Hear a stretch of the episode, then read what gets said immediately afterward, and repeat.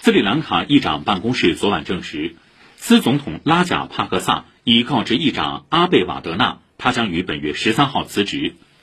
斯里兰卡总理办公室当天早些时候发表声明说，斯总理维克拉玛辛哈愿意辞职，以利于组建各党派参与的新政府。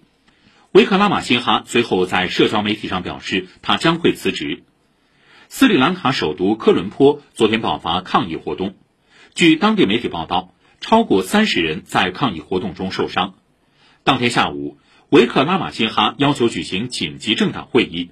以讨论当前局势并寻求解决方案。